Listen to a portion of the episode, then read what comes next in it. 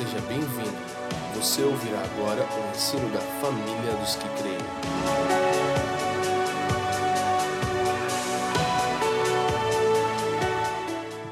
Boa noite, igreja.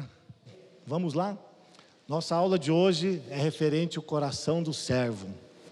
Quantos aqui são servos do Senhor? Amém? Levanta sua mão quem é servo do Senhor, por favor. É? Estamos tentando, estamos chegando lá, vamos chegar lá, né? Amém. A palavra do Senhor, ela, ela é muito extensa sobre o termo servo, né?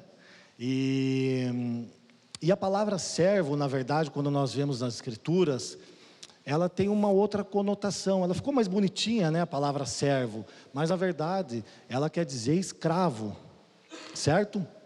A palavra servo significa escravo.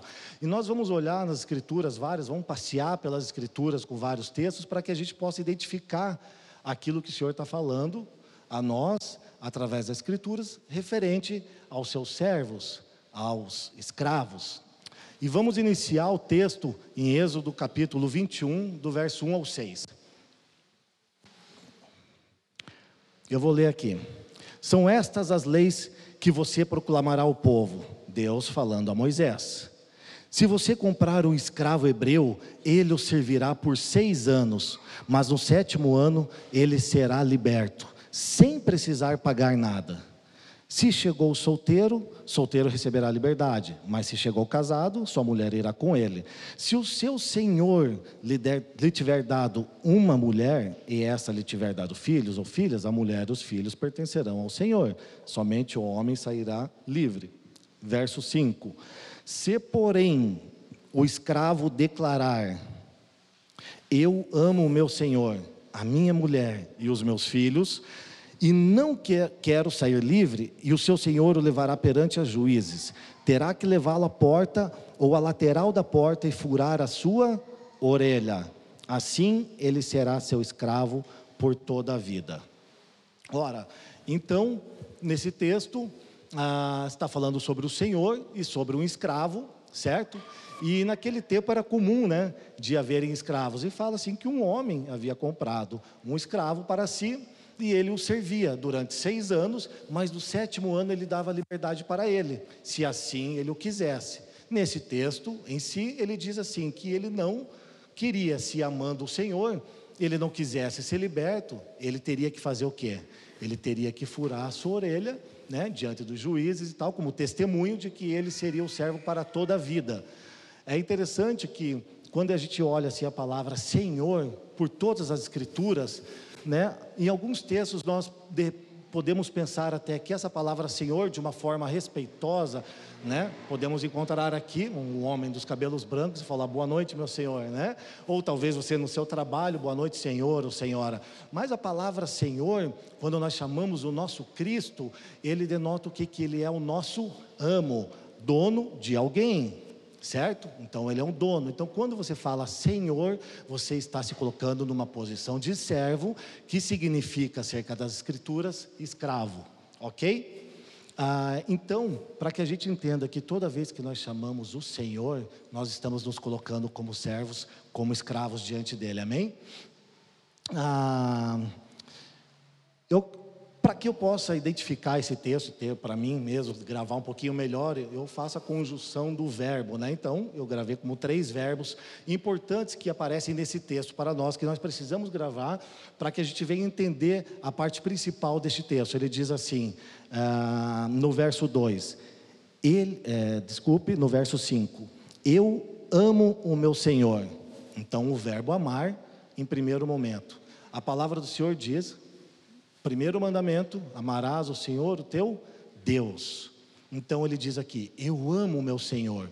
Então ele tem uma condição. Para se tornar escravo dele, ele diz: Eu amo o meu Senhor. Segundo ponto, ele diz assim: Eu não quero sair livre. Então o amar e o querer é uma ação. Né? Então aquele servo, ele diz assim: Eu amo o meu Senhor e não quero sair livre porque ele, ele, ele, é, ele, é bom comigo, Ele é gracioso comigo, eu quero viver com Ele, porque eu tenho certeza que se eu for para lá, para fora, ou viver naquele mundo, eu não encontrarei alguém como Ele. Então você olha para esse Senhor, eu começo, para esse texto e começo a olhar a Cristo. Quando eu começo a olhar o servo, eu começo a olhar pela perspectiva que eu sou esse homem, entende? E ele diz assim: então, o querer. E depois ele diz assim: é, se ele não quiser sair livre, leve ao juiz, então testemunhará que ele será seu servo para toda a vida. Então, aí vem a consequência do que? Do amor, do querer, vem o viver. Ele viverá como escravo para toda a vida. O que eu quero dizer com isso, irmãos? Que, ah, e quero contar um testemunho da minha própria vida.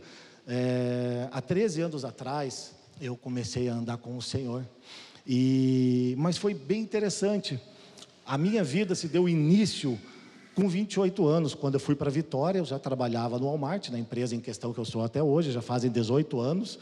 E naquele tempo eu peguei um avião num domingo para lá. E fui para lá para trabalhar, ia inaugurar uma loja, essas lojas, sabe quando tem inauguração de lojas, né? Tem é, eletrodomésticos, televisão, geladeira, tudo a preço de pichincha, né? Então era muita gente que tinha naquele lugar nesse dia de inauguração. Mas eu fui para lá num domingo. Passei domingo, segunda, terça, quarta, quinta e sexta-feira trabalhando, aqueles seis dias trabalhando para que no sábado fosse inaugurada a loja, né, para que a gente tivesse a venda. O que acontece? No domingo, quando eu chego lá, primeira coisa, eu andava no mundo, eu não conhecia o Senhor e eu vivia a minha vida absolutamente. Então eu era um homem que vivia no pecado, até conhecer Cristo Jesus. Então, quando chego lá, a primeira coisa que eu faço é perguntar para o taxista, antes de você me levar para o hotel, eu quero saber um ponto de droga para mim pegar um, uma cocaína. E eu era usuário de, de cocaína, e eu usava muita cocaína. E porque o cara estava ouvindo Racionais, e eu vi que o cara era meio doido, eu falei, cara, é esse mesmo. Eu falei, escolhi o táxi, é você que eu quero. Não, mas não está, não, mas é você que vai me levar no lugar. E o cara conhecia a bocada, olha o pior de tudo. E o cara me conhecia a bocada, lá em Vitória. E aí, e aí, Felipe Alves é lá de Vitória. E aí, e... vai ver, foi esse cara que me vendeu droga lá. Não, ele estava no Senhor já. Aí, aí, então cheguei lá e peguei, cara, aquela droga. Vou tentar avançar aqui um pouquinho mais e peguei e fui pro hotel. Ele me deixou no hotel e eu comecei a usar já no domingo mesmo, quando cheguei lá domingo, segunda, e você sabe que a droga, a cocaína, ela faz com que você não durma. Por mais que você deite lá meia-noite, uma hora da manhã, acorda às sete da manhã, a sua cabeça continua funcionando, o seu cérebro ele não para, é como um relógio realmente. Já quando você está dormindo normalmente, você, né, ah, você sonha e tudo mais, então você ainda está com um percentual da sua mente está ativa. Mas quando você usa a droga, cara, aquilo lá destrói a tua vida, destrói o teu, teu pensamento e destrói o teu descanso. Então eu passei assim durante seis dias. Quando chegou no sábado pela manhã, era gente para tudo quanto é lado naquele lugar lá e eu comecei a passar mal. Comecei a, imagine, seis dias, né? E eu saía à noite, bebia, tomava cerveja, saía com os caras, fumava, voltava à tarde, no outro dia trabalhava, ia usar droga, bebia à noite e tal. Então, era seis dias assim, ininterruptos. Cara, até que chegou no sábado, quando eu cheguei lá, nove horas da manhã, eu comecei a passar mal, mais passar mal. Dava aquele calorão, começava a suar frio e calorão e suava frio. Eu falei, meu, eu vou morrer aqui. Eu preciso ir para um lugar. Atravessei a, a, a, rua e fui na farmácia. Comprei uns negócios na farmácia, lá para o estômago, e fui para o hotel. Não tenho nem ideia como que eu cheguei no hotel naquele dia, mas cheguei. Não lembro, sinceramente, eu não lembro até hoje como que eu cheguei no hotel. E então eu me deitei. Mas quando eu acordei, já era noite. E como eu tinha passado todos aqueles dias, quase que 24 horas acordado, eu entrei em profundo desespero quando acordei. Por quê? Porque eu não sabia onde estava, Lucas. Eu não tinha ideia que quando eu olhei para o lado, comecei a ver aquele, aquele, aquelas, aquelas, paredes, tudo branco, um quadro disso e daquilo, umas cortinas. Eu falei, aonde que eu estou? O que está acontecendo? De repente veio um senso. Eu tinha que pegar o avião domingo de manhã e ir embora já é de noite, é domingo, eu dormi o dia inteiro de sábado, hoje já é domingo, e como que eu vou explicar? Quando eu acordei, isso, frações de segundo, dez segundos, tudo isso passando pela minha cabeça, já é domingo, como que eu vou explicar que perdi o avião pela manhã, para o meu chefe, para o comprador que estava aqui, que eu estava ali para assistir ele, né? Naquela semana, fazendo contratos, atendendo fornecedores, era um comprador novo que estava lá e eu era assistente ainda, né? E fazendo tudo aquelas coisas, eu entrei em profundo desespero. Falei, minha vida é uma mentira. Como que eu vou falar para o meu chefe, para minha mãe, para minha namorada naquele tempo, que é hoje minha esposa, Ela me aguentou, meu amigo, vocês não fazem ideia.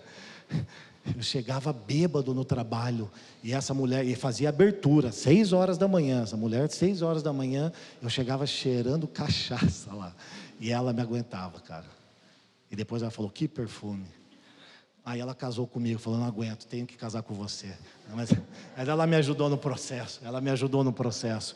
Cara, foi, foi interessante que naquele desespero, questões de segundos, eu sentei na cama, depois de tudo aquilo, e eu comecei a ver algo na minha frente.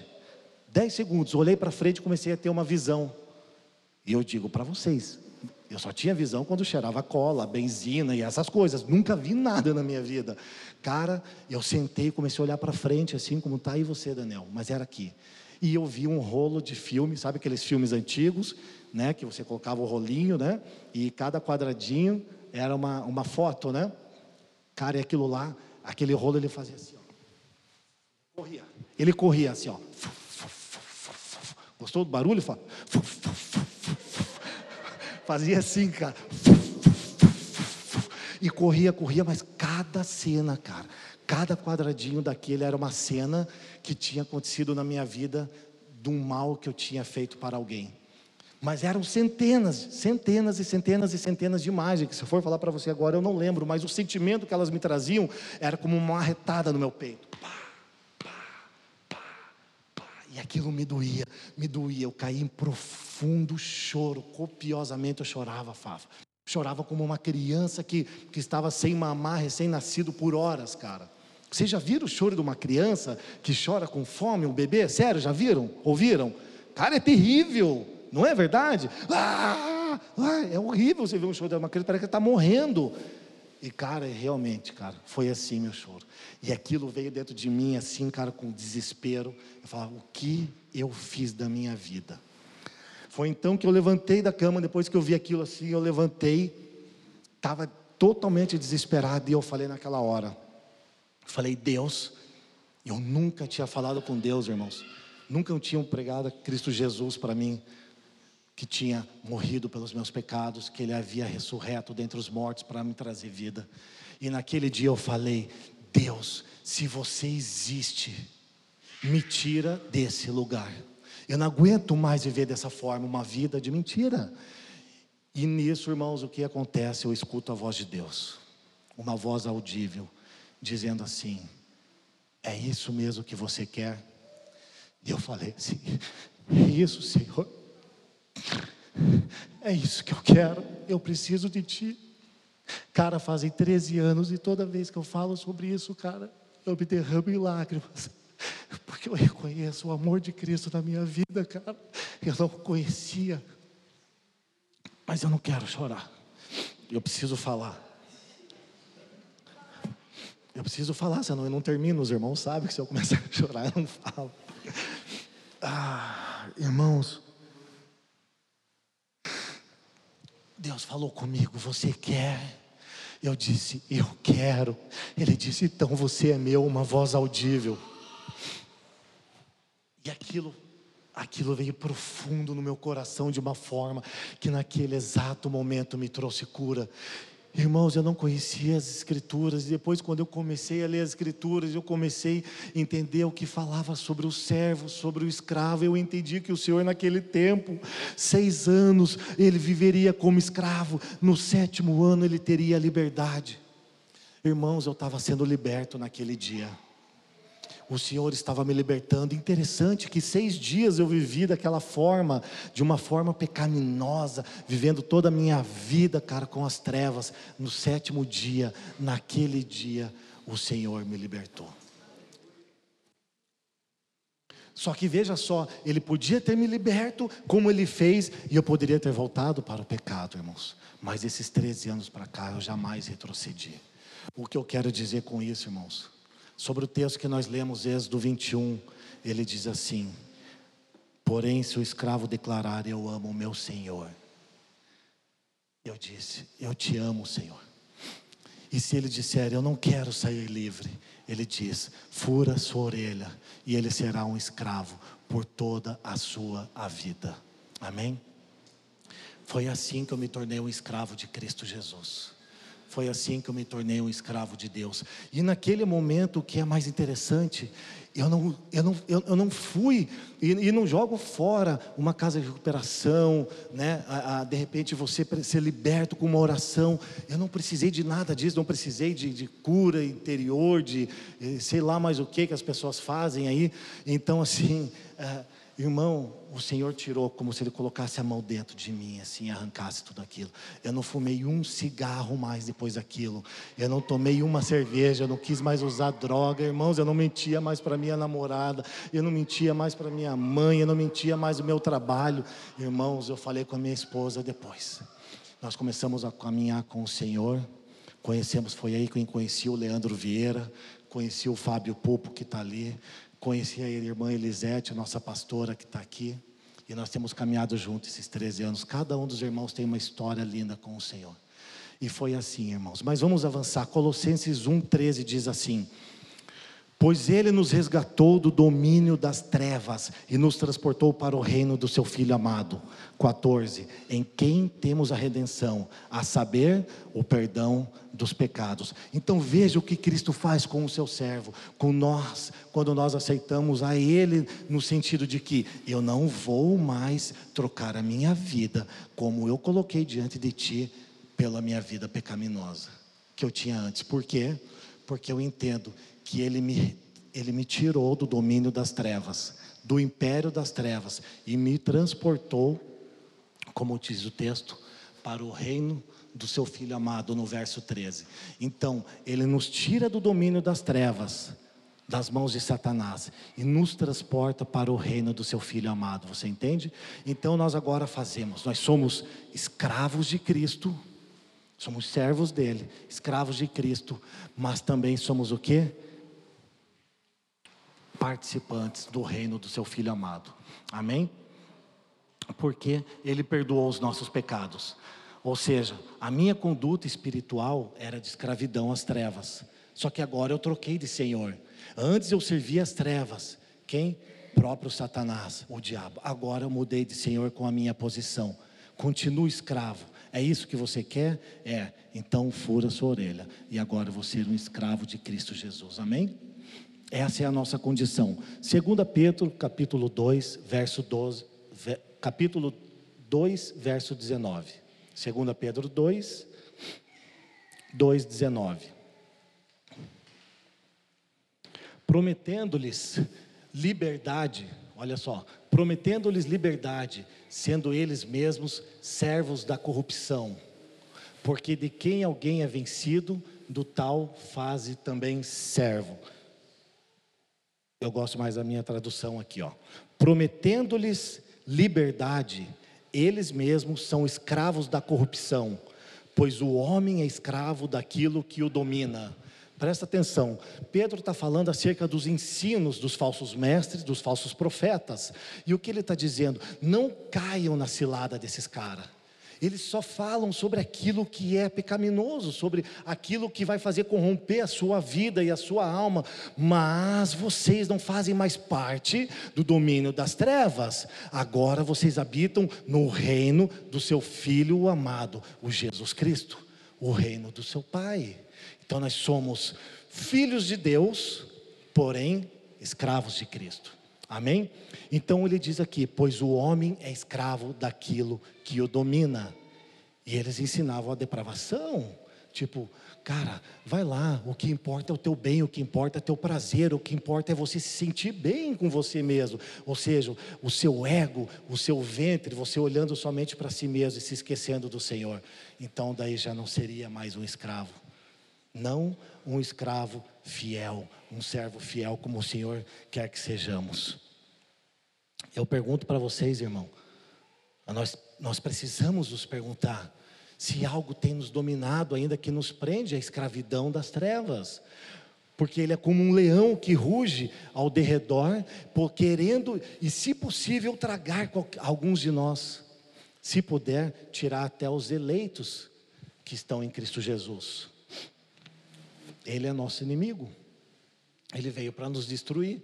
Então nós temos que estar atento a isso. Adão, ele se sujeitou às trevas quando ele fez o quê? Quem pode falar o que Adão se sujeitou às trevas? Quando aconteceu o quê? Quando ele desobedeceu, certo? E quando nós desobedecemos, é isso que acontece. Nós mudamos de Senhor. Então Adão, ele tinha uma ordenança: não comer do fruto daquela árvore. Quando ele comeu daquele fruto, ele morreu, certo? Desobedeceu a Deus. Então, a grande questão é: em Adão, acabou o nosso livre-arbítrio. Nós não podemos mais acreditar que hoje nós podemos fazer aquilo que queremos, porque se nós somos servos de Deus, o que nós precisamos fazer? Lhe obedecer. Nós não temos mais vida própria, entende? Então não existe mais livre-arbítrio. Você obedece cegamente àquele que é o seu Senhor. Então, se Ele é o nosso Senhor, Ele é o nosso dono. Ele sendo o nosso dono, nós não temos mais vontade própria, nós fazemos apenas aquilo que Ele quer que façamos. Por isso que Jesus fala assim do seu Pai: O meu Pai trabalha e eu continuo trabalhando também. Então, eu preciso ser o modelo de Cristo, em obediência. Ah, eu escrevi aqui assim: ó, o que pode estar nos dominando para não servirmos ao Senhor? E nós temos falado paulatinamente, né, com o nosso tempo, com a nossa força e com as nossas finanças. Por que, Leandro? Você quer dizer que a, a, o que tem me dominado para que eu não sirva o Senhor com o meu tempo? O que é que tem te distraído que faz com que você não sirva o Senhor? Porque nós não estamos falando de uma vida, e já foi falado aqui, como um espectador, certo? Nós somos servos de Cristo, então nós queremos viver completamente para Ele, acerca daquilo que nós já sabemos que temos que fazer. Mas algumas coisas nos prendem. Muitas vezes nós não temos tempo para Ele, e nós só temos tempo para nós mesmos. Então, o que tem nos dominado ao ponto de não servirmos ao Senhor como Ele merece? Entende? Com, as nossas, com a nossa força, com a nossa energia. Algo pode estar tomando a nossa energia, a nossa força e o nosso tempo. E nós não sabemos, provavelmente, o que tem nos dominado. Como nos textos que nós lemos ali, em cima: o homem é escravo daquilo que o domina. Então, o que tem nos dominado a ponto de não servirmos ao Senhor com o nosso tempo, com nossa força e também com nossas finanças? O que tem nos segurado. Nós temos que pedir luz ao Senhor para que a gente possa romper barreiras, certo? Eu estou trazendo um apanhado, irmãos, e nós vamos entrar na mensagem em breve. Eu quero passar uns textos, vou passar um pouquinho mais rápido. Gálatas 4, 6, 7. Não somos mais escravos, Paulo diz aos Gálatas, mas filhos. Ele está dizendo, não somos mais escravos né? Como Pedro estava dizendo ali, nós estamos mais escravos do pecado. Nós agora somos filhos. Então ele está trazendo justamente essa menção: nós somos escravos do pecado, porque agora nós temos outro Senhor. E esse Senhor que nos libertou do pecado e das trevas, do domínio das trevas, nos transportou para o reino do seu Filho amado. Então, não só escravos de Cristo, mas filhos de Deus. 1 Coríntios 7, 22 diz assim: Pois aquele que, sendo escravo, foi chamado pelo Senhor, é liberto e pertence ao Senhor. Semelhantemente, aquele que era livre quando foi chamado é escravo de Cristo. Então, irmão, aquele que era livre foi chamado como escravo de Cristo. Não tem saída. Isso é para mim e isso é para você. A grande questão é o que nós fazemos com essa liberdade. O que nós fazemos com a tamanha graça que Deus nos concedeu? O que nós fazemos com a salvação que Ele nos deu?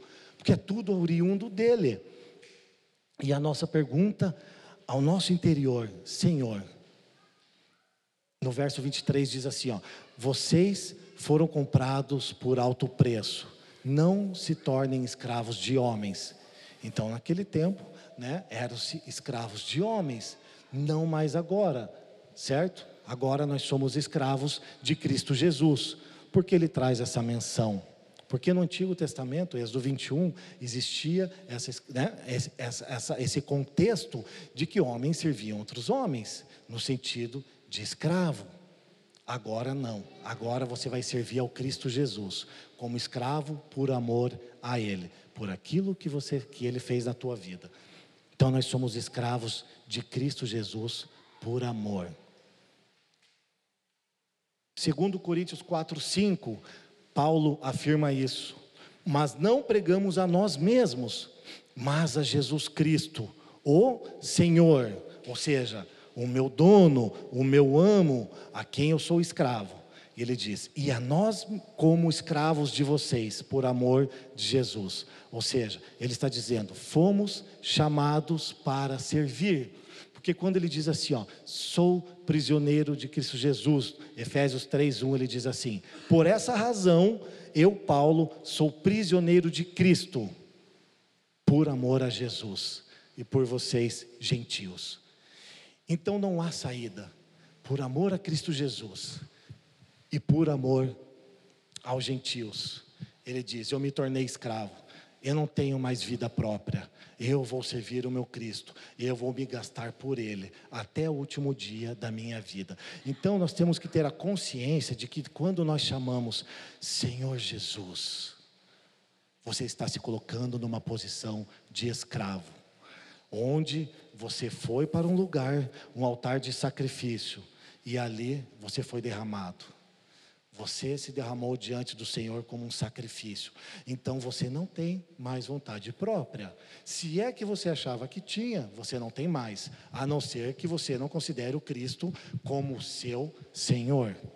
Entende a palavra Senhor, que não é apenas uma reverência de respeito, mas as Escrituras tratam o Senhor como uma posição acima de você, alguém que é dono, alguém que domina sobre sua vida. Amém?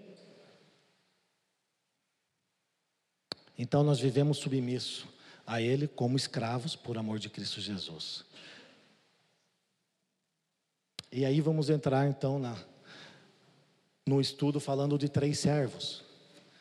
Existem o servo fiel, conhecem o texto da, do servo infiel, e conhecemos também o texto do servo inútil. Conhecem? Nós vamos ler aqui. Vamos começar pelo texto onde nós vamos ler aqui. Ah, cadê, cadê? Mateus 18, 21 a 35. Por favor, Joyce, Mateus, capítulo 18, você pode ir acompanhando ali pela tela. Capítulo 18.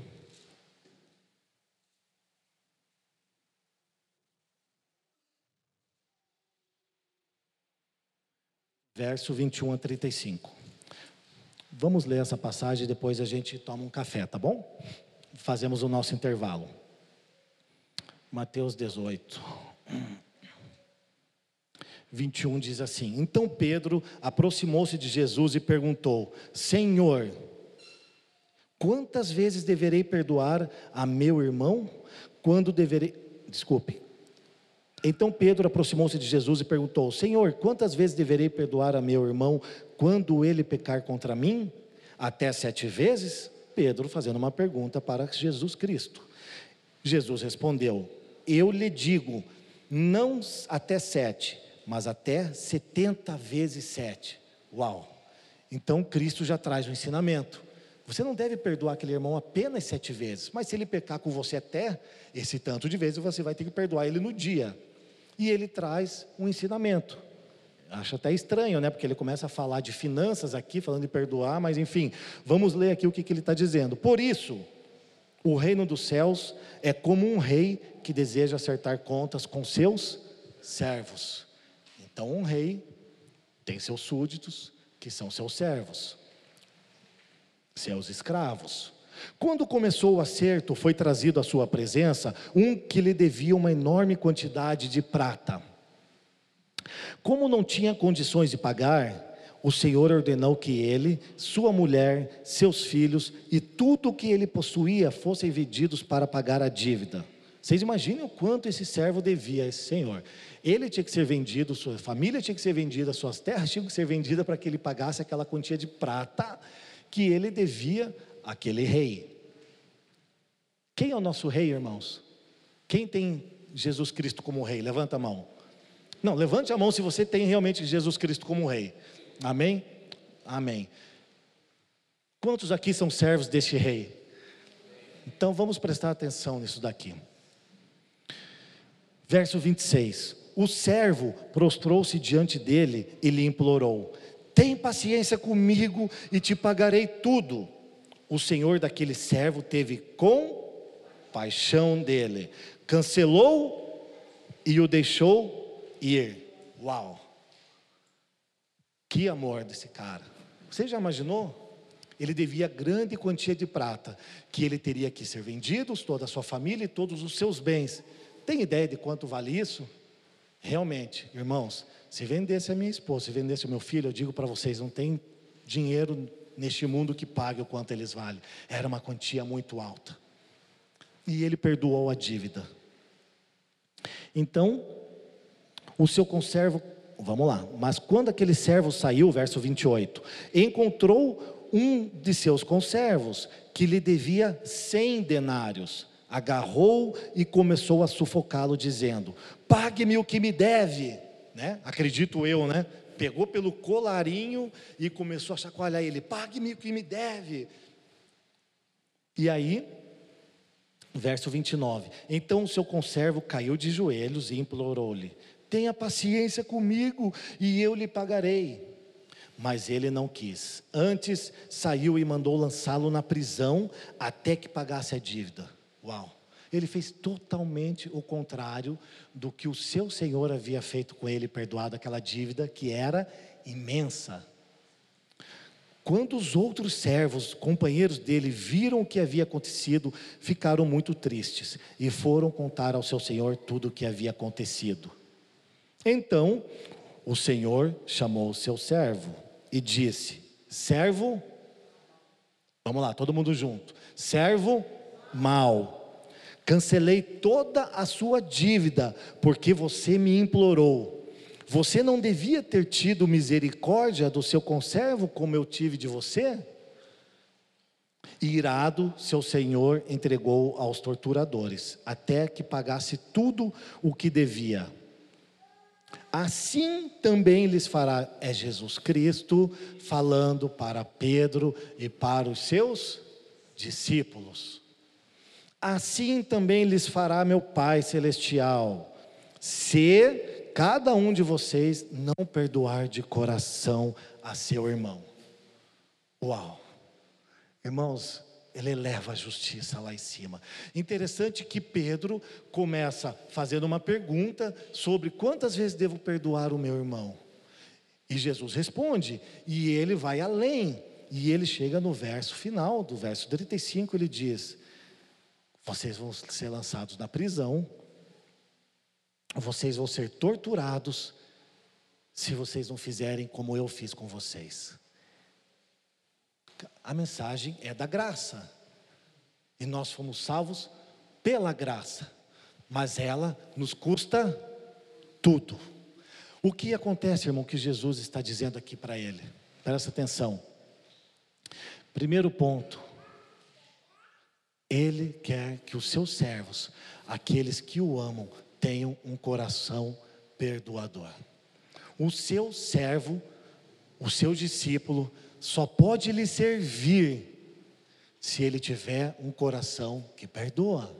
Porque Efésios capítulo 2 diz que, que, que, que, Cristo Jesus, ele é rico em misericórdia. E ele foi ricamente abençoado por este rei aqui. Porém, ele não transmitiu para o seu conservo a mesma misericórdia que ele havia tido do seu Senhor.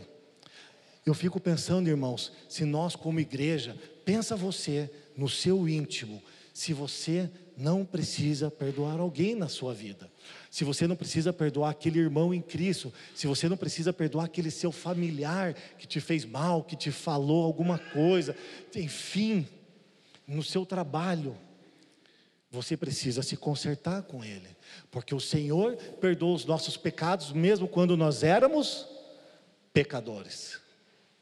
E por que você se tem o direito, ou eu me dou o direito, de não perdoar alguém que pecou contra mim mesmo?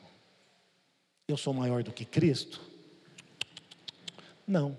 Então, Ele é a minha estatura. Entende isso? Então, eu preciso perdoar como Ele perdoou. Por quê? A gente colhe aquilo que nós plantamos. Vamos abrir o texto de 1 Pedro 5,2, por favor. 1 Pedro, capítulo 5, verso 2. Pois não?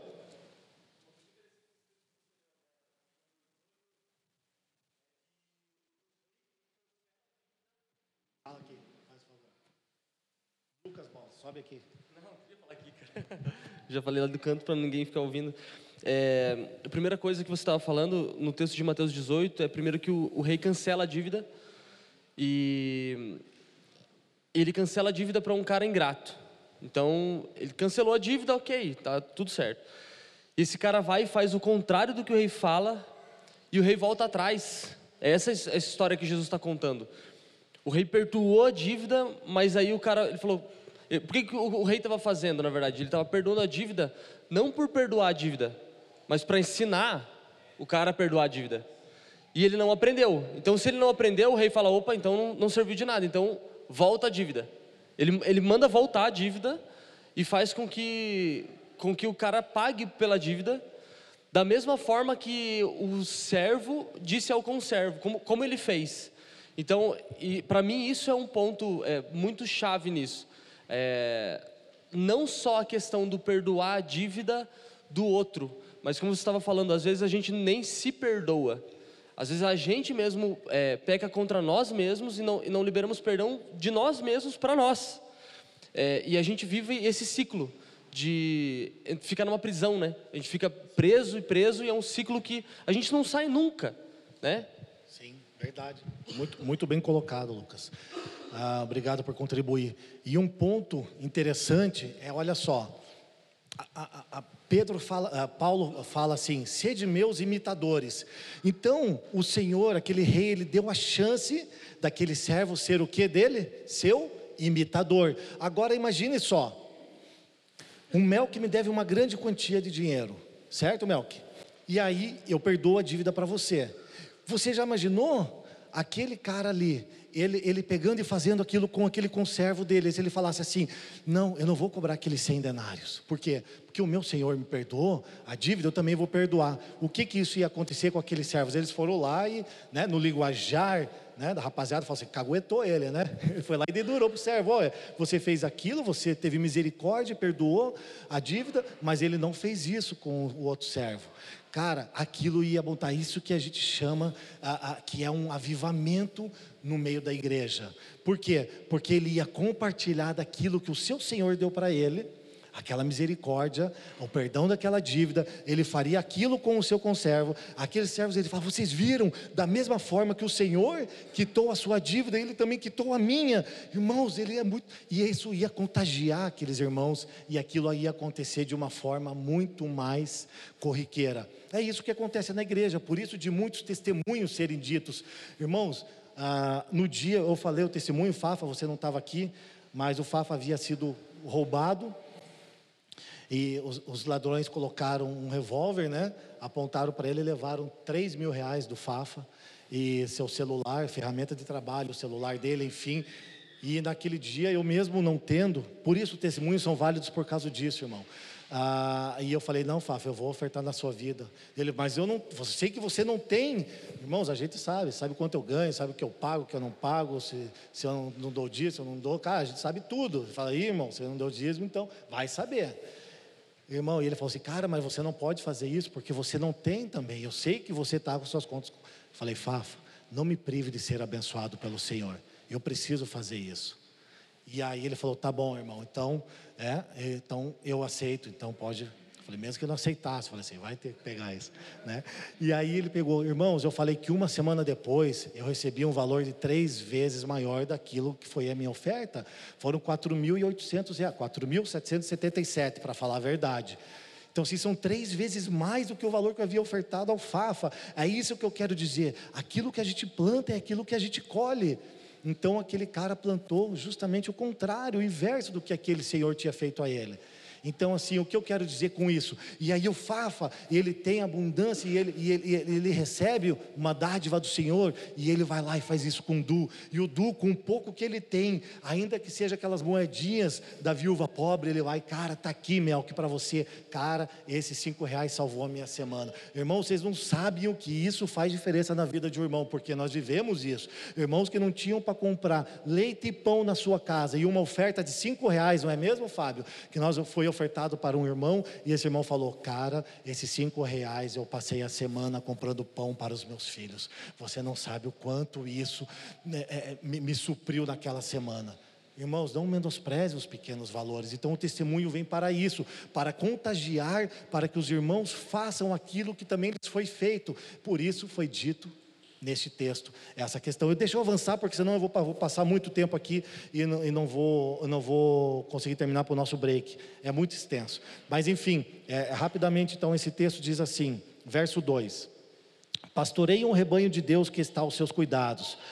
Olhem por ele, não por obrigação, mas de livre vontade, como Deus quer. Não façam isso por ganância, mas com o desejo de servir. Não hajam como dominadores dos que lhe foram confiados, mas como exemplos para o rebanho. Então, três coisas que Pedro fala aqui: não por obrigação, ou seja, como algo penoso. Ai, lá vou eu ter que ir na casa daquele cara. O que, que foi que aconteceu? Você entende? Não por algo penoso, mas isso também serve para o seu filho. Talvez você fale, ah, mas eu não pastorei, eu não discipulo ninguém. Mas pode ser seu filho, pode ser seu vizinho, ele prestando, precisando de ajuda é o samaritano, não é verdade?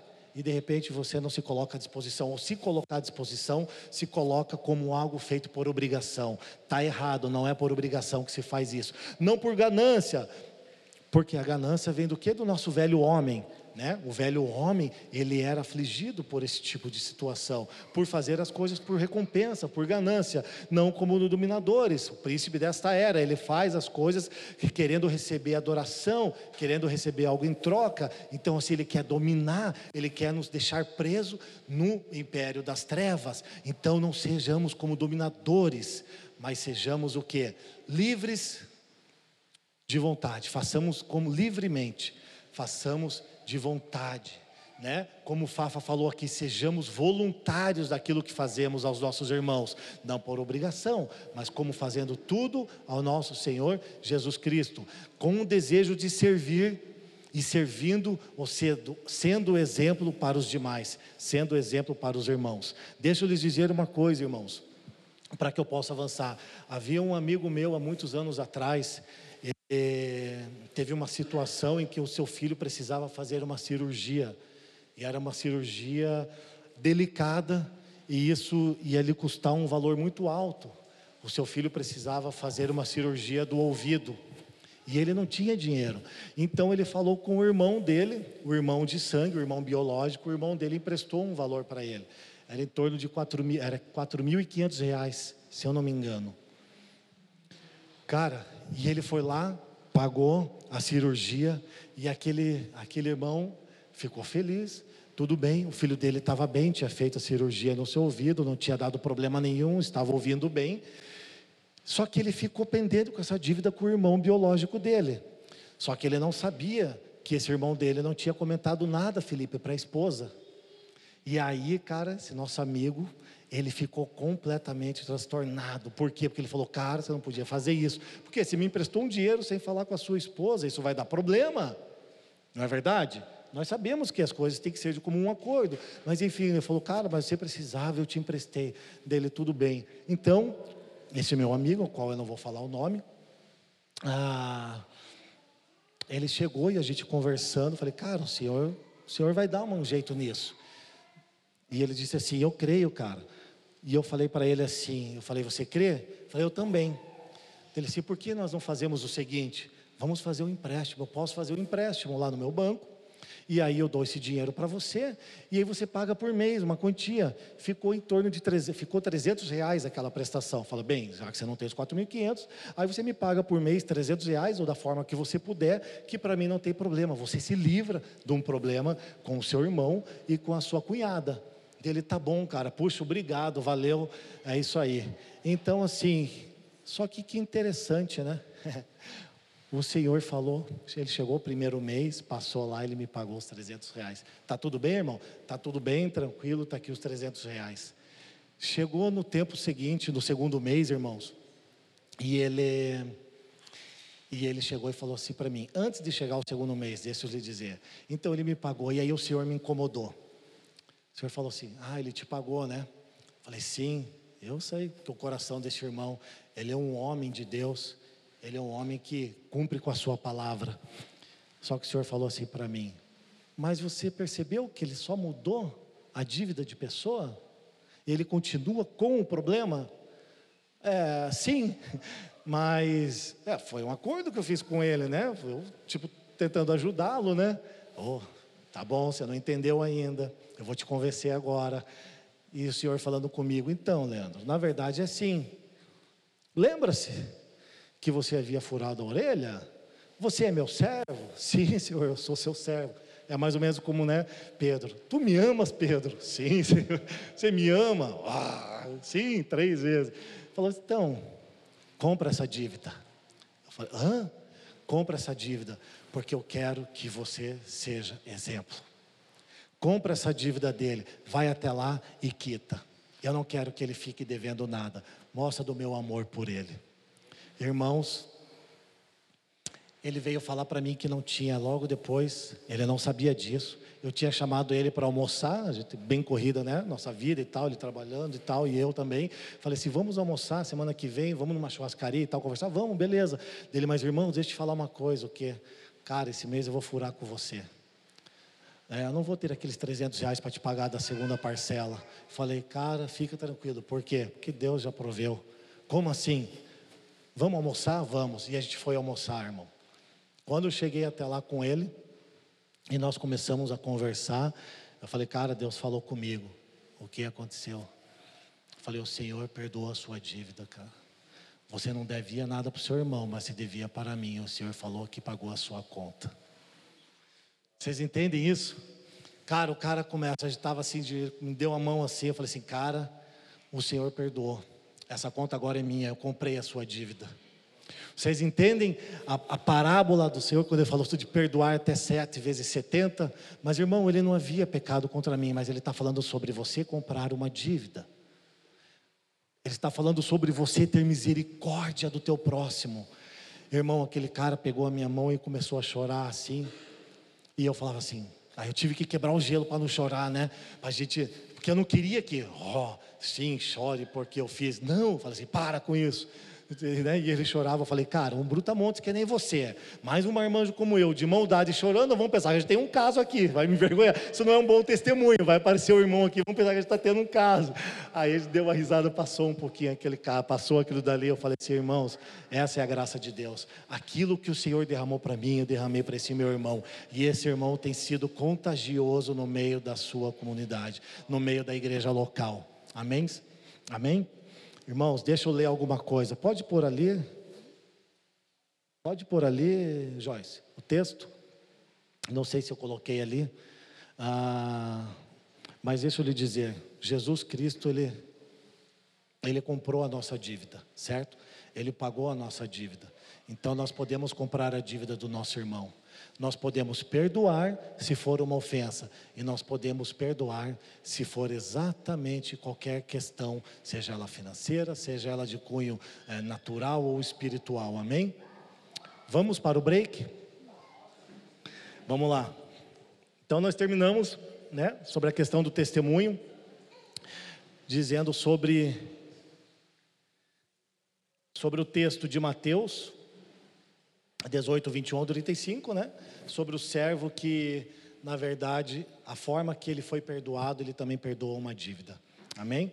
Então, o coração do servo tem que ser um coração que perdoa, um coração obediente ao Senhor. Ah, eu, eu quero ler algo aqui para dar continuidade. Jesus usa o exemplo do perdão sobre uma dívida. O que está escrito ali que vocês estão olhando lá? Volta aí, volta aí, não é essa daí.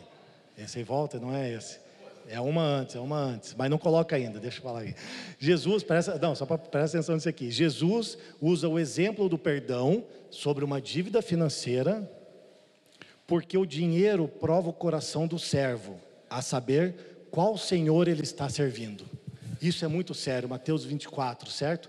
6, 24. Presta atenção. Eu vou ler de novo. Jesus o exemplo do perdão sobre uma dívida financeira, porque o dinheiro prova o coração do servo, a saber qual senhor ele está servindo, certo? Porque Mateus 6, 24 diz que nós não podemos servir a quem?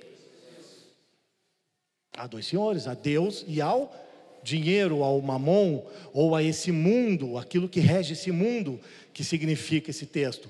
Então, ah, quando, quando eu começo a ver isso daqui, esse texto ali, me coloco, tá? Eu me coloco como aquele servo mal que ele fala, servo mal. E eu me coloco na posição dele, tipo assim, eu fui perdoado de um grande valor, de uma grande dívida, né?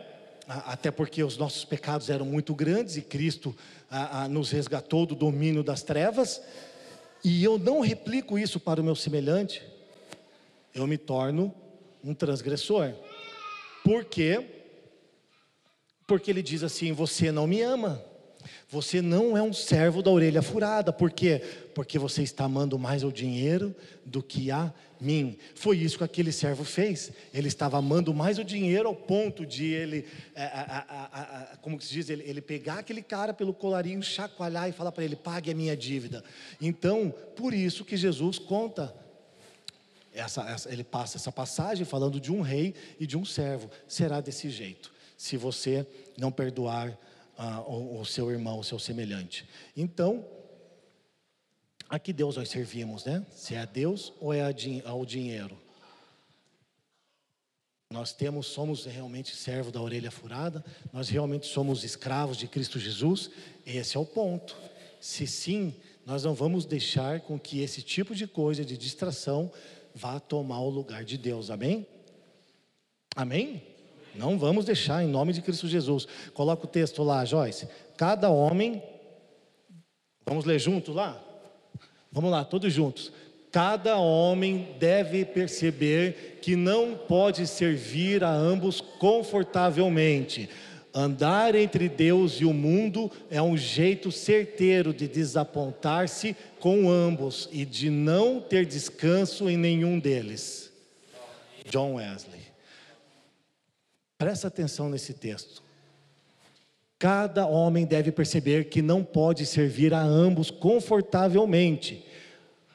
Andar entre Deus e o mundo é um jeito certeiro de desapontar-se com ambos e de não ter descanso em nenhum deles. Sabe por que existe muita crise em nossos irmãos, na igreja no qual nós caminhamos e conhecemos irmãos? É porque eles andam em conflito com isso, Jaque. Em constante conflito. Por quê? Porque ora espera a provisão de Deus, ora espera a provisão da sua força. Então, através do meu trabalho eu terei sustento. Não, mas o Senhor agora vai me abençoar. E aí o Senhor não dá, e não é porque você não recebeu tal coisa que você está deixando de ser abençoado. É a questão, é a tua ótica que está vendo de uma forma errada de que ótica você está vendo. Então, ora está com Deus, ora está com o mundo, e ele vive desapontado com um e com o outro. John Wesley está falando isso no, no seu livro. Se eu não me engano, tem esse livro aqui, que é o Sermão do Monte, tá? Então, é, se você quiser adquirir esse livro e não estudou ainda, é muito bom. Então, nós vamos provavelmente se desapontar com um deles se nós não estivermos bem resolvidos. Amém? O servo da orelha furada jamais irá sacrificar a obediência a Deus para alcançar um favor pessoal. Por que, que eu escrevi isso? Um servo da orelha furada jamais irá sacrificar a obediência a Deus para alcançar um favor pessoal.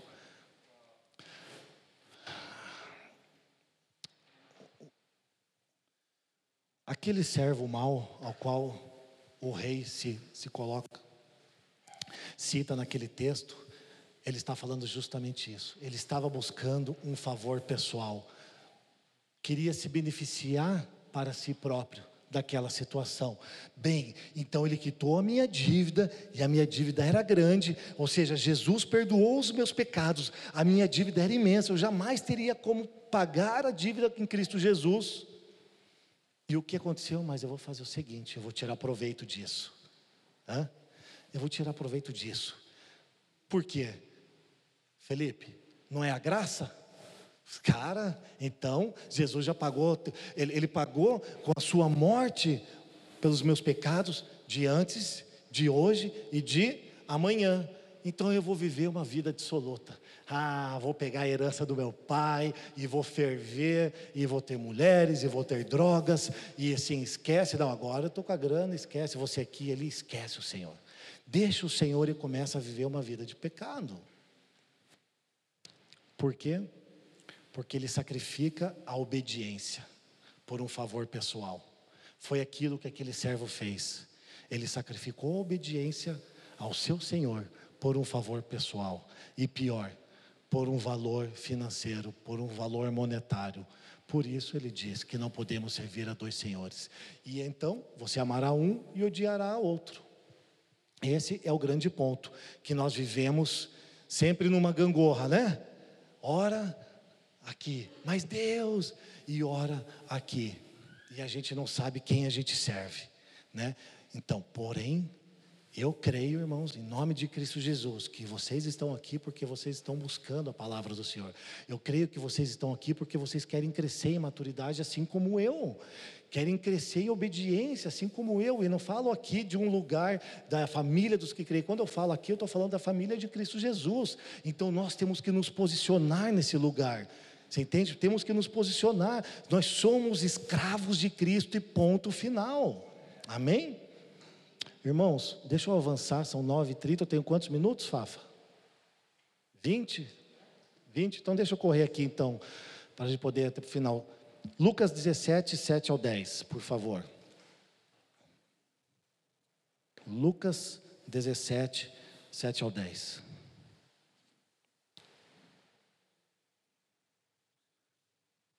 Qual de vocês que tendo um servo que esteja arando ou cuidando das ovelhas, lhe dirá quando ele chegar do campo: Vem agora e sente para comer?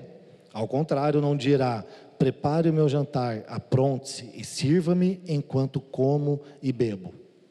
Depois disso, você pode comer e beber? Será que ele agradecerá ao servo por ter feito o que lhe foi ordenado? Assim também vocês, quando tiverem feito tudo o que lhes foi ordenado, devem dizer: somos servos inúteis, apenas cumprimos o nosso dever. Ora, então ele fala do servo mau que tem um coração que não perdoa, um coração que não é misericordioso e um coração que está sempre querendo ganhar vantagem, sempre querendo tirar um proveito pessoal em troca da obediência de do Senhor, de Cristo Jesus. E então, nessa, nessa palavra aqui, quando ele fala aqui, se vocês fazerem somente aquilo que é obrigado, vocês não passam de servos inúteis. Ora, se eu então faço o que eu apenas sou obrigado a fazer para o meu Senhor Jesus, eu não passo de um servo inútil. Por que, irmãos, que ele traz essa palavra? O que eu compreendo assim, ó. Primeiro ponto, Cristo deve ser a nossa prioridade. Aquele servo, ele estava no campo, cuidando das ovelhas, né?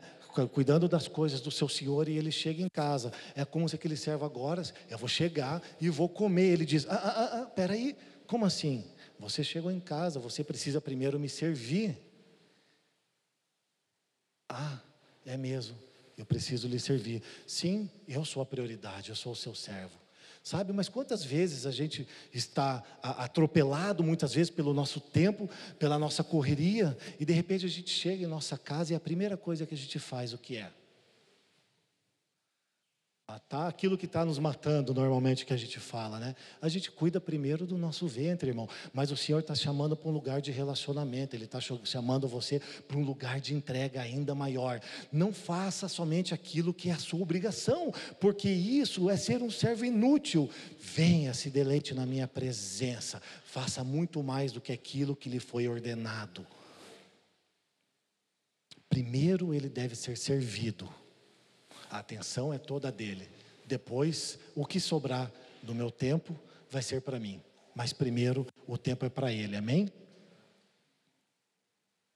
Sabe um ponto, irmãos?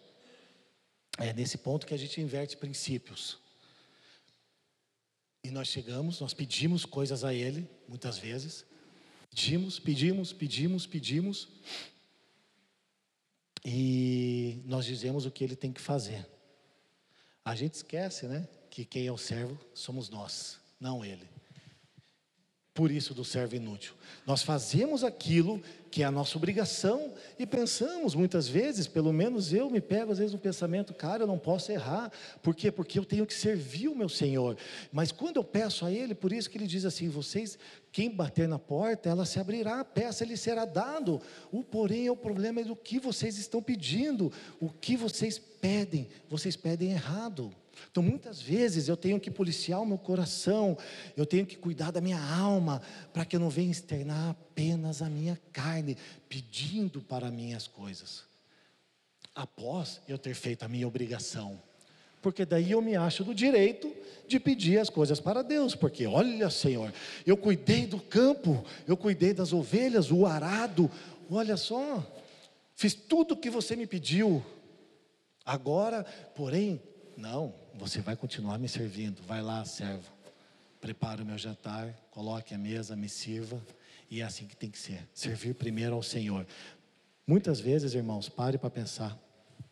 Se a gente não está cansado, e a primeira coisa que a gente faz é tomar um banho, é querer chegar em casa e comer, enfim, nós não colocamos o Senhor talvez na lista de prioridades. Ou nós deixamos Ele por último, ou nós nem deixamos Ele, né?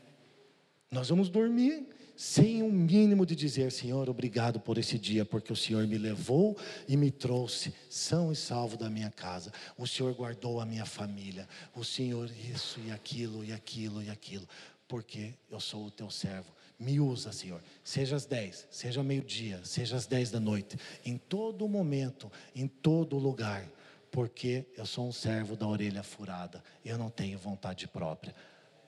Amém? Ou seja, normalmente o servo inútil ele busca mérito, ele busca o mérito pelos seus feitos.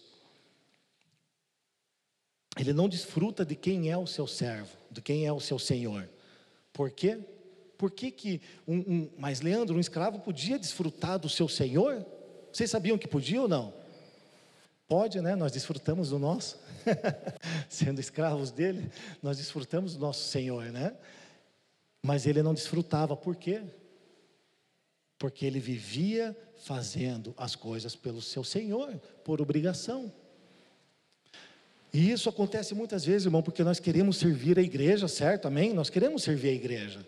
Eu quero servir a igreja, eu quero dar minha vida por ela, todos os dias. Mas veja só, ah, Talvez existam tempos em que nós queremos apenas buscar dela coisas e não queremos servir.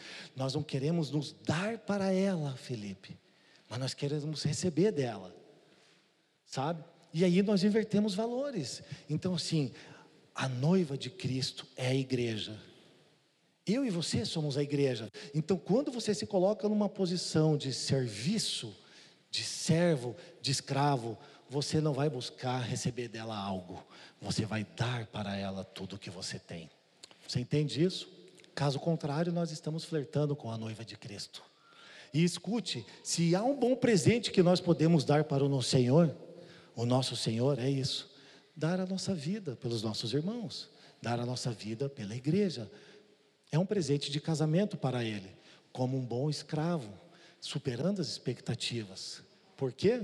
Caso contrário, se você fizer por obrigação, eu e você somos servos inúteis, mas quando nós nos colocamos a ela, à sua disposição, nós não buscamos méritos e não queremos tirar nada dela, nós queremos dar tudo a ela, como Cristo fez por nós, ele fez por quem? Pela igreja, ele se doou, ele deu tudo por ela. Esse é o verdadeiro servo, esse é o verdadeiro coração de Cristo, um coração que morreu por nós. A pergunta é: nós estamos sendo esticados, nós estamos sendo levados num lugar mais alto para que nós possamos realmente é, é, é, morrer ou se doar né, é, é, pelos nossos irmãos? a ponto que não seja obrigação, mas que seja um dever feito por amor a Cristo Jesus. Isso tem que ficar dentro de nós, sabe? Enraizados dentro de nós, para não fazermos por obrigação. Como um bom presente a Cristo, nós damos a nossa vida pela sua noiva, amém? Ah, mas eu quero mostrar que um, que um servo, que um, que um filho, não consegue muitas vezes desfrutar da presença do seu pai. Ele se coloca como um escravo.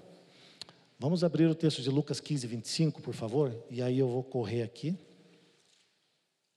Lucas 15, 25.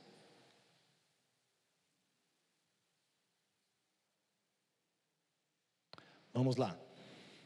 Está lá o texto, acompanhem. Enquanto isso, o filho mais velho estava no campo. Quando se aproximou da casa, ouviu a música e a dança. Então chamou um dos servos e perguntou-lhe o que estava acontecendo. Este lhe disse o que estava acontecendo. E respondeu: Seu irmão voltou e seu pai matou um novilho gordo, porque o recebeu de volta são e salvo. O filho mais velho encheu-se de ira e não quis entrar. Então seu pai saiu e insistiu com ele, mas ele respondeu ao seu pai: Olha, todos esses anos, Senhor, desculpe, todos esses anos tenho trabalhado como um escravo ao teu serviço e nunca desobedeci as tuas ordens, mas nunca me deste um cabrito para eu festejar com os meus amigos. Olha só, irmãos, que terrível. O servo inútil, você pode ver nessa, nessa parábola onde que o Senhor fala sobre o pai e seus dois filhos. Um filho mais novo que gasta toda a sua vida, todos nós conhecemos, né, dissolutamente, pega parte da herança e sai gastar com prostitutas e etc, e coisa e tal, enquanto o outro servia o seu pai fielmente. E ele chega para o pai e diz assim: Eu te servi toda a minha vida como um escravo. E ele diz assim: E eu nunca desobedeci às tuas ordens. Como que ele está vivendo para o seu pai? Como um empregado. Ele apenas está fazendo aquilo que o pai dele está dizendo para ele fazer. Ele não está desfrutando da presença do pai. Ele não está desfrutando de quem ele é para ele. Sabe isso? Então, assim, nós, eu trago essa consciência para mim e falo: Senhor eu estou te servindo porque o Senhor está me dando ordens, né? Eu estou servindo a homens, ou estou servindo por obrigação, ou estou servindo o Senhor porque eu te amo. Sou um escravo e quero viver como um escravo para o Senhor por toda a minha vida, assim como Paulo escreveu. Eu sou escravo de Cristo, irmãos, é o que ele diz. Eu sou escravo por amor de Cristo Jesus. Então é isso, ele desfruta da presença do Pai, mas este irmão mais velho, ele não consegue desfrutar da presença do Pai, porque ele tudo que ele fazia, ele fazia por obrigação. Então ele se auto denominou e ele se tornou um servo inútil, porque ele não desfrutava da presença do Pai. Esse é o ponto que nós temos que compreender que toda vez que nós fazemos as coisas por obrigação e não por amor, nós nos tornamos servos inúteis. Servo mau que não perdoa, servo inútil que só faz as coisas por obrigação a Deus. Terrível, né? Mas nós não somos desses, irmãos. Nós somos aqueles que está escrito em Jó, capítulo 1, verso 1. Vamos avançar para encerrar aqui. Eu vou um pouco mais rápido. Vamos abrir o texto de Jó 1, 1. Deixa eu avançar, não vamos ler, não precisa ler. Está lá? Na terra de Uz vivia um homem chamado Jó. Era homem íntegro e justo, temia Deus e evitava o mal. Verso 8, por favor. Disse então o Senhor a Satanás: Reparou em meu servo, meu escravo, Jó? Não há ninguém na terra como ele, irrepreensível. E ele repete o verso 1, o que ele já havia declarado sobre Jó íntegro, homem que teme a Deus e evita o mal. Uau! O Senhor está mostrando, essas são as qualidades de um servo. Para ele se tornar irrepreensível, é o que as Escrituras também falam acerca de uma diaconia, de um presbitério. Então, assim, ele, ele fala para que a gente busque um lugar mais alto nele. ele diz: Seja um homem íntegro, justo, temente a Deus, que evita o mal, e você será irrepreensível. Então o nosso coração tem que estar voltado para essas coisas que o qual nós falamos. Andar o que? Em obediência, em misericórdia, em perdão e desfrutar da presença do Pai no nosso serviço, em tudo aquilo que nós fazemos, entendeu, Walter? Para o Senhor. Tudo façais como sendo ao Senhor. Então, tudo que nós fazemos é para Ele. Então, nós fazemos por amor. Caso contrário, ou nós somos um servo mau, que levará, será aprisionado e levará açoite, será torturado, ou nós seremos chamados de servos inúteis que não fizeram nada mais do que a sua obrigação, fazendo aquilo que é obrigado, sem desfrutar da presença daquele que é o nosso Senhor. Deus espera de nós arrependimento e obediência oriunda do fruto do nosso amor por Ele, acima de todas as coisas. Eu compreendo, irmão, que mais do que a, a nossa a oração, mais do que a, tempos de, de nós estarmos cantando para Deus e adorando a Deus nesse sentido, Ele espera de nós um coração arrependido e uma vida de obediência. Se nós tivermos, chegarmos desse lugar de arrependimento constante e obediência dia após dia, nós vamos chegar à estatura de Jó que nós sabemos o quanto ele foi afligido, e depois de acontecer tudo o que aconteceu com ele, vamos né, encurtar a história, Deus restituiu tudo aquilo para ele no final, dez vezes mais, né? Cara, Jó era muito rico, ele era o homem mais rico do Oriente. Ele tinha, ah, se eu não me engano, 700 é, é, ovelhas, 500 juntas de boi, 3 mil camelos. Meu Deus, camelo era, era, era, era o nosso automóvel nos dias de hoje, né? Que eles conseguiam andar várias, vários quilômetros sem precisar beber água. Então eles se muniam daquilo e andavam pelo deserto e tal, lá muito seco. Então, assim, aquilo lá tinha um grande, grande valor. Jó 29, 11 e 16, para a gente já ir encerrando aqui. Eu, deixa eu ler para vocês. Anota ali, Jó 29, do verso 11 ao verso 16, ele diz assim: A retidão era minha roupa, a justiça era o meu manto e o meu turbante. Uau! A retidão era minha roupa, a justiça era o meu manto e o meu turbante. Olha o coração do servo de Deus. Que lindo, né? O que, que ele está falando ali? Que toda vez que ele acordava, ele se vestia, ele colocava suas vestes. Nós colocava sua calça, colocava sua camisa e ele ia trabalhar para o Senhor como um escravo. O que, que ele diz aqui? Ele tinha uma consciência. Ele está falando. Eu, eu passei para você o texto ou não? Mas eu vou ler aqui, Joyce. Ele está falando de uma consciência social que permeava a sua vida tão completamente como as suas vestes cobriam o seu corpo. Veja só. Então ele fala de uma consciência social. Quando eu acordo, eu visto a retidão e a justiça. Quando eu vou para a rua, Melk, eu tenho que estar pronto a fazer justiça ao meu próximo. Então ele tinha essa consciência social de todo aquele que eu encontrar no decorrer do meu caminho, eu vou ajudá-lo, como o meu Senhor me ajudou, perdoando os meus pecados, sendo rico em misericórdia, sendo um homem que tem um coração voltado para aquele pobre que lhe auxilia com esmolas. Certo? O Senhor fala para que nós possamos dar o que? Esmola ao pobre, não é isso? Mas o que ele diz em 1 Coríntios 6, se eu não me engano, 1 Coríntios 6, 10, se não me falha a memória, cara, os avarentos não entrarão no meu reino. Só que ele fala assim: não quero grandes quantias, não é questão de quantias, eu quero assim saber se você tem um coração que está ligado ao meu coração, um coração segundo o coração de Deus, como Davi. Eu não vou bem pegar o exemplo de Davi, senão a gente não acaba mais isso daqui, né? Mas assim, irmãos, ele está falando: você tem dado esmola ao pobre, então você não tem retido, entende? Mas aquele que reter até o avarento não entrará no reino dos céus. Uau! Vamos avançar. Mas nós nos vestimos de retidão e de justiça. Veste ou seja, ele também repartia o seu dinheiro e o seu alimento com o necessitado. Né?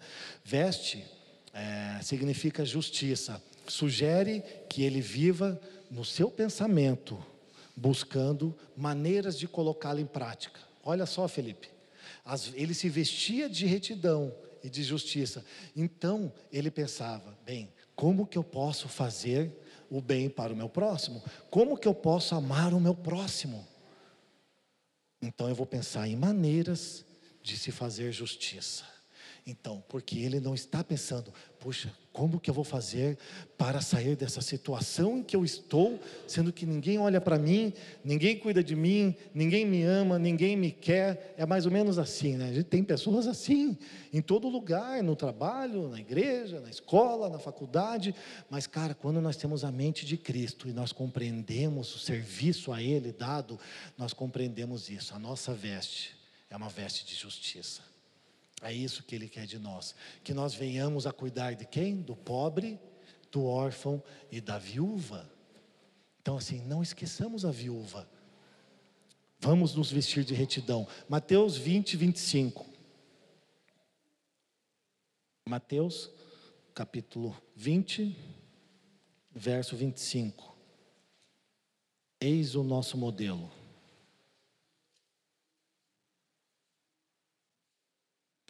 Mateus 20, 25 diz assim: Jesus os chamou e disse: Vocês sabem que os governantes das nações a dominam e as pessoas importantes exercem poder sobre elas. Não será assim entre vocês. Ao contrário, quem quiser tornar-se importante entre vocês deverá ser escravo, e quem quiser ser o primeiro deverá ser escravo como o filho do homem que não veio para ser servido, mas para servir e dar a sua vida em resgate por muitos. Então, o Senhor está se mostrando como é o nosso exemplo, como nós devemos ser exemplos de Cristo. Ele é o modelo, é assim que nós devemos ser. Então, as nossas vestes são para quê? Para este fim para o resgate de muitos. Então, quando nós falamos em retidão e justiça, quando a nossa mente permear uma consciência social, né, seja socioeconômica, seja numa região, seja num bairro, nós temos que pensar naquela comunidade, nós temos que pensar nisso, em ser o modelo que Cristo é para nós.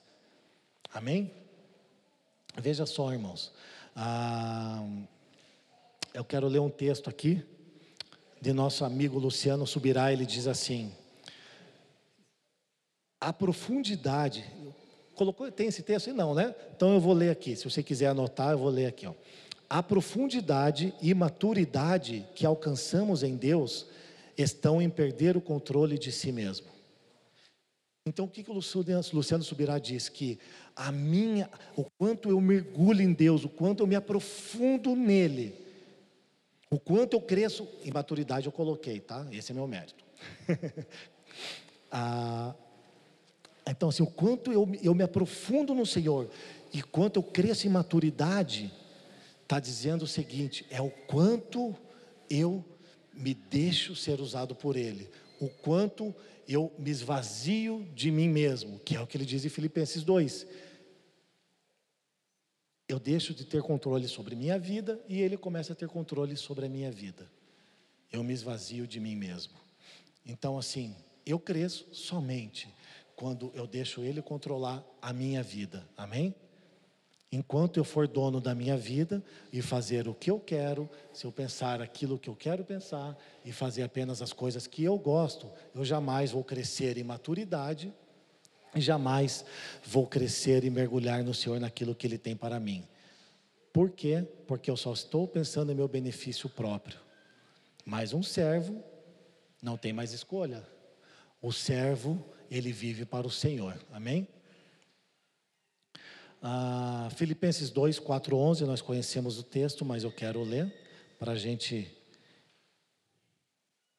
Filipenses 2 diz assim: Cada um cuide não somente dos seus interesses, mas também dos interesses dos outros. Seja a atitude de vocês a mesma de Cristo Jesus, que, embora sendo Deus, não considerou que o ser igual a Deus era algo que devia pegar-se, mas esvaziou-se a si mesmo, vindo a ser servo, tornando-se semelhante aos homens e sendo encontrado de forma humana, humilhou-se a si mesmo e foi obediente até a morte e morte de cruz. Por isso Deus o exaltou à mais alta posição. Então esse é o ponto em questão, em que nós precisamos morrer para nós mesmos, nos esvaziar de nós mesmos, nos humilharmos diante do Senhor, para que nós possamos chegar a essa maturidade, para que nós possamos ser mais profundos em Deus, ao ponto de que o nosso testemunho possa salvar vidas, ao ponto de que a nossa vida possa dar e gerar frutos para o Senhor. Sei quantos conhecem a quantos conhecem a história dos dos escravos. Alguém já ouviu falar nos upedetes? Levanta a mão. Alguém já ouviu falar dos upedetes? Só o Felipe, o Du, três, quatro, só alguns aqui. Irmãos, deixa eu ler um texto aqui, está em 1 Coríntios capítulo 4, 9, vamos encerrar. Porque me parece que Deus nos colocou a nós, os apóstolos, em último lugar, como condenados à morte. Viemos a ser um espetáculo para o mundo, tanto diante de anjos como de homens. Olha só o que Paulo diz aqui à igreja de Corinto. Ele diz assim: Deus nos colocou como em último lugar, como condenados à morte. A palavra condenados à morte significa upedetes. Upedetes, ele conhecia bem porque Paulo, ele era um cidadão romano e ele entendia todo o sistema, como funcionava, como era aquela questão. Então, assim, as pessoas que eram, é, é, que eram condenadas à morte, eles eram levados para os navios romanos, a ponto de que a sua condenação era morrer remando por toda a sua vida. Olha só, mas aqueles homens eram escravos e eles tinham que naquele nos porões e aqueles navios eles eram movidos quando aqueles escravos eles remavam. E nesse último porão, todos esses que eram condenados à morte, eles eram acorrentados e eles não tinham mais saída. Eles não voltavam mais ver a luz do dia, irmãos. Esses escravos, por isso que eles eram chamados upidetes, porque eles foram condenados à morte. E a sentença deles era remar até que morresse. Eles faziam as necessidades deles naquele mesmo lugar. Você imagine um lugar onde eles estavam no navio remando e eles tinham que fazer a necessidade deles ali. Tudo que eles faziam era naquele lugar. Então ele cheirava mal, era horrível aquele lugar. E Paulo, ele coloca-se como esses homens. Ele fala assim: parece-me que Deus nos colocou como os remadores do último porão a ponto de remar, de remar, de dar toda a minha força, de remar até que eu morra, a ponto de ser um espetáculo para homens e para anjos. Irmãos, é isso que nós somos diante de Deus. Nós já fomos condenados à morte, Cristo nos salvou. Só que escuta só, esses homens estavam com a sua vida dando por uma causa. E nós hoje, como opedetes de Cristo, como aqueles que são colocados como espetáculo para o mundo, não precisamos nos importar mais com a nossa vida. Se uma vez nós morrermos por Cristo, grande lucro teremos, né? Então, que nós possamos entender, irmãos, que como escravos, que nós somos de Cristo Jesus, e Paulo traz a atenção nesse texto aqui, que nós possamos ser como os remadores desse último porão, que nós possamos remar, que nós possamos fazer aquilo que nós temos que fazer para a igreja, aos gentios, aqueles que não conhecem o Senhor, nem que custe toda a nossa vida que custe todo o nosso tempo para Ele, que custe todas as nossas finanças, que custe todas as nossas forças, como os moravianos fizeram, se venderam, se tornaram escravos e pregaram a mensagem do Evangelho. Para quem? Para os escravos. Eles se tornaram escravos por amor a Cristo Jesus. Nós nos tornamos escravos por amor a Cristo Jesus, mas homens que o servem por amor homens que o servem por obediência, homens que o servem porque Ele é rico em misericórdia e nos transportou do domínio das trevas para o reino do Seu Filho amado. Amém? Então nós temos um Pai e nós temos um Senhor. Nós somos filhos de Deus e escravos de Cristo Jesus, porque nós fomos furados com a nossa orelha. E nós temos uma aliança até o resto das nossas vidas. Se preciso morrer, morreremos. Amém?